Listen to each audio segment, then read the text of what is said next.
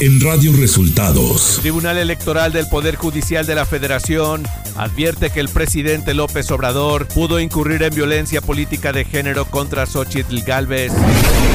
El presidente exige que el Tribunal Electoral le explique los señalamientos de violencia política de género contra Xochitl Galvez.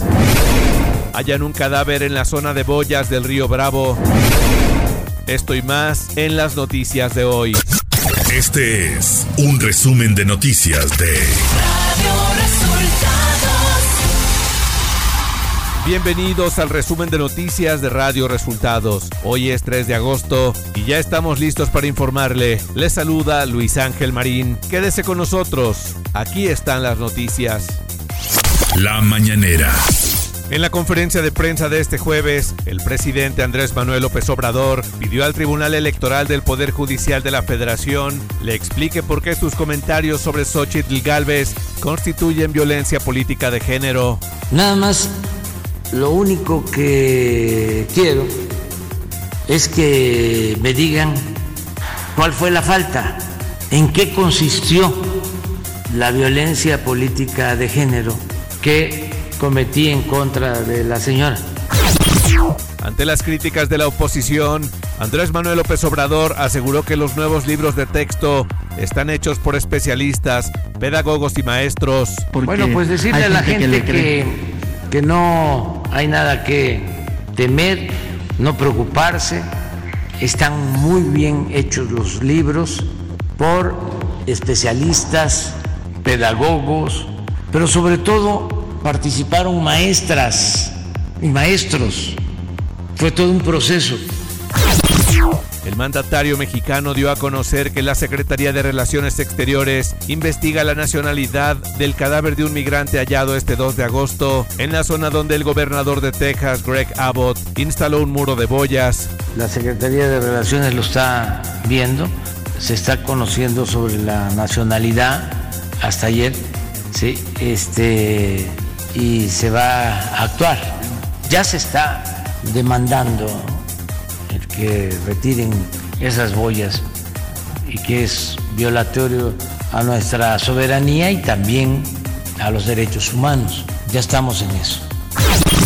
El presidente Andrés Manuel López Obrador expresó su solidaridad a su homólogo de Colombia, Gustavo Petro, tras la detención de su hijo Nicolás, acusado de lavado de dinero. Que tiene toda nuestra solidaridad. Son situaciones muy dolorosas, muy difíciles, pero pues él está actuando como lo que es un hombre congruente el presidente dio a conocer que su gobierno desistió de la compra de Banamex a Citigroup porque el plazo de compra se extendía hasta el próximo sexenio. Al principio sí, este, teníamos nosotros interés en hacerlo porque eh, considerábamos que era importante tener un banco. Política. La Sala Superior del Tribunal Electoral del Poder Judicial de la Federación advirtió este miércoles que los comentarios del presidente Andrés Manuel López Obrador en contra de la senadora panista Xochitl Galvez sí podrían constituir violencia política en razón de género, por lo que revocó el acuerdo de la Comisión de Quejas y Denuncias del INE.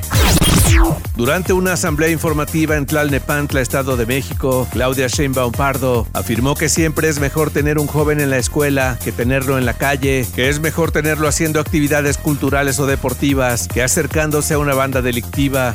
Destacó que esta concepción fue la que impulsó como jefa de gobierno de la Ciudad de México, donde logró bajar los delitos de alto impacto en 58%.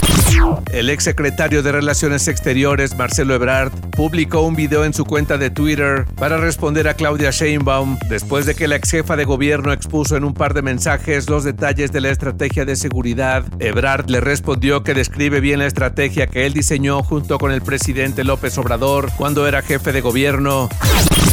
Ricardo Monreal Ávila, candidato a coordinador nacional de los comités de defensa de la Cuarta Transformación, realizó una asamblea informativa en Colima, donde recalcó que sea cual fuere el resultado de la encuesta, él continuará en el partido Morena para defender el proyecto del presidente López Obrador. Monreal Ávila destacó que ninguno de los aspirantes cuenta con su experiencia política para ser el próximo coordinador de la 4T.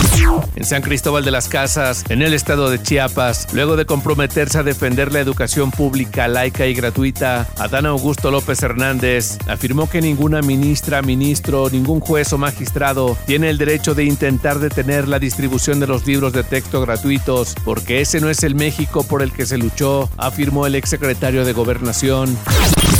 Xochitl Galvez Ruiz, senadora y aspirante a coordinar el Frente Amplio por México, negó que tenga miedo a una investigación de la Fiscalía General de la República. Esto luego de ser cuestionada que si la negativa a pedir licencia en el Senado es para conservar el fuero porque tiene miedo a una investigación de la Fiscalía y respondió que por lineamientos del INE no está obligada a dejar el cargo. Nacional. Autoridades de Estados Unidos encontraron el cadáver de un migrante en la zona donde el gobernador de Texas, Greg Abbott, instaló un muro flotante con navajas, anunció la Secretaría de Relaciones Exteriores de México. A través de un comunicado, la Cancillería detalló que hasta el momento se desconoce la causa de la muerte y la nacionalidad de la persona.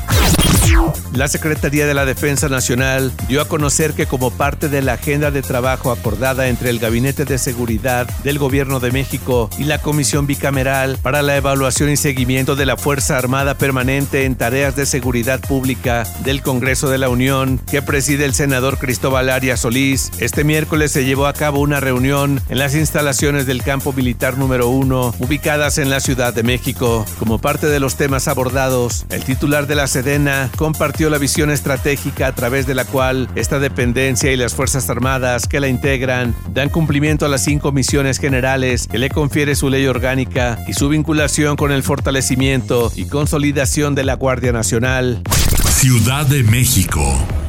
La dirección del Aeropuerto Internacional de la Ciudad de México tomó la decisión de que la compañía Aeroméxico traslade sus operaciones a la Terminal 2, esto debido al creciente tráfico de pasajeros en el Aeropuerto Internacional Benito Juárez, esto a pesar de la reducción de operaciones de finales del 2022. La dirección del aeropuerto se vio obligada a tomar nuevas acciones en el corto plazo. Dos personas murieron arrolladas por un convoy del metro de la Ciudad de México en la estación Hidalgo de la línea 2. El sistema de transporte colectivo informó que el incidente ocurrió alrededor de las 16:25 horas. Se desconoce si los fallecidos se arrojaron a las vías intencionalmente o resbalaron. Información de los estados.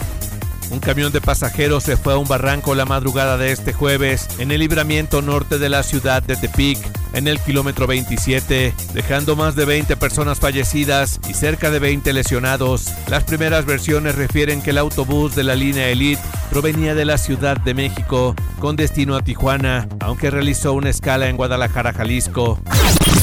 En el municipio de Huitzilac, en el estado de Morelos, un grupo de personas presuntos talamontes trataron el mediodía de este miércoles de recuperar algunos vehículos y madera que habían sido asegurados en cuatro aserraderos clandestinos el pasado martes, pero al no poder recuperarlos, decidieron lanzarles gasolina y prendieron fuego a tres camionetas y una plataforma. Esto ocurrió en el libramiento de la cabecera municipal de Huitzilac, con rumbo a la comunidad de Tres Marías. Elementos de la vigésima cuarta zona militar de la Secretaría de la Defensa Nacional y elementos de la Guardia Nacional han realizado operativos contra talamontes que operan en ese municipio y ya hay una persona detenida. Elementos de la Policía Estatal de Guerrero tomaron el control de la seguridad en la carretera federal Acapulco-Ciguatanejo a la altura de la colonia Jardín, luego de retirar unidades del transporte público que bloqueaban esta arteria en la zona poniente de la ciudad. De manera coordinada, elementos de la Policía Estatal, Fiscalía del Estado, Guardia Nacional y de la Secretaría de Marina desplegaron un operativo para desbloquear estas vías de comunicación y garantizar el libre tránsito de locales y turistas que se dirigían a la zona de pie de la cuesta y la Costa Grande. La gobernadora de Chihuahua, Maru Campos Galván, instruyó a la Secretaría de Educación y Deporte de ese estado que detenga la distribución y entrega de los nuevos libros de texto gratuitos en todas las escuelas públicas de la entidad, justificando la suspensión que un juez de distrito dictó en el juicio de amparo promovido por la Unión Nacional de Padres de Familia.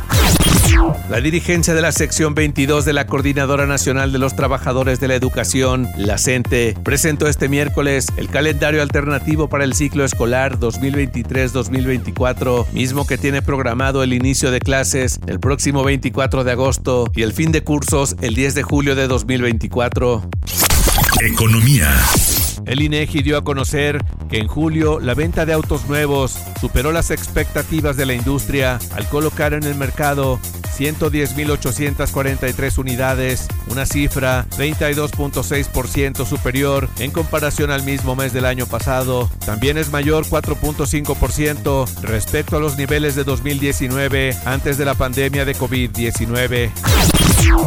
La refinería Deer Park en Texas produjo 9% menos de combustibles durante el primer semestre de 2023 en comparación con el mismo periodo del año anterior. Esto de acuerdo al reporte financiero de Pemex. Petróleos Mexicanos informó que la refinería tejana produjo 125 mil barriles diarios de gasolinas automotrices entre enero y junio del presente año, lo que significa una contracción del 5% a tasa anual. Radio Resultados Internacional. El Senado de Estados Unidos fue cerrado temporalmente la tarde de este miércoles, luego de que se reportara un ataque armado en el edificio de oficinas de Russell, lo que encendió las alarmas. Dos años después del ataque del 6 de enero de 2021, la policía del Capitolio no encontró evidencia de ningún atacante armado. Y luego del golpe de Estado en Níger ocurrido el pasado 26 de julio, Francia ha evacuado ya a un total de 513 personas, tanto ciudadanos galos como de otras nacionalidades, en dos vuelos del total de tres que ha previsto llevar a París. Además, el ministro de Asuntos Exteriores italiano recibió a casi un centenar de evacuados de Níger que llegaron al aeropuerto de Champino, ubicado a 15 kilómetros de Roma. La Unión Europea ha informado que asumirá el 75% de los gastos de transporte para llevar de vuelta a los ciudadanos comunitarios que trabajaban en Níger.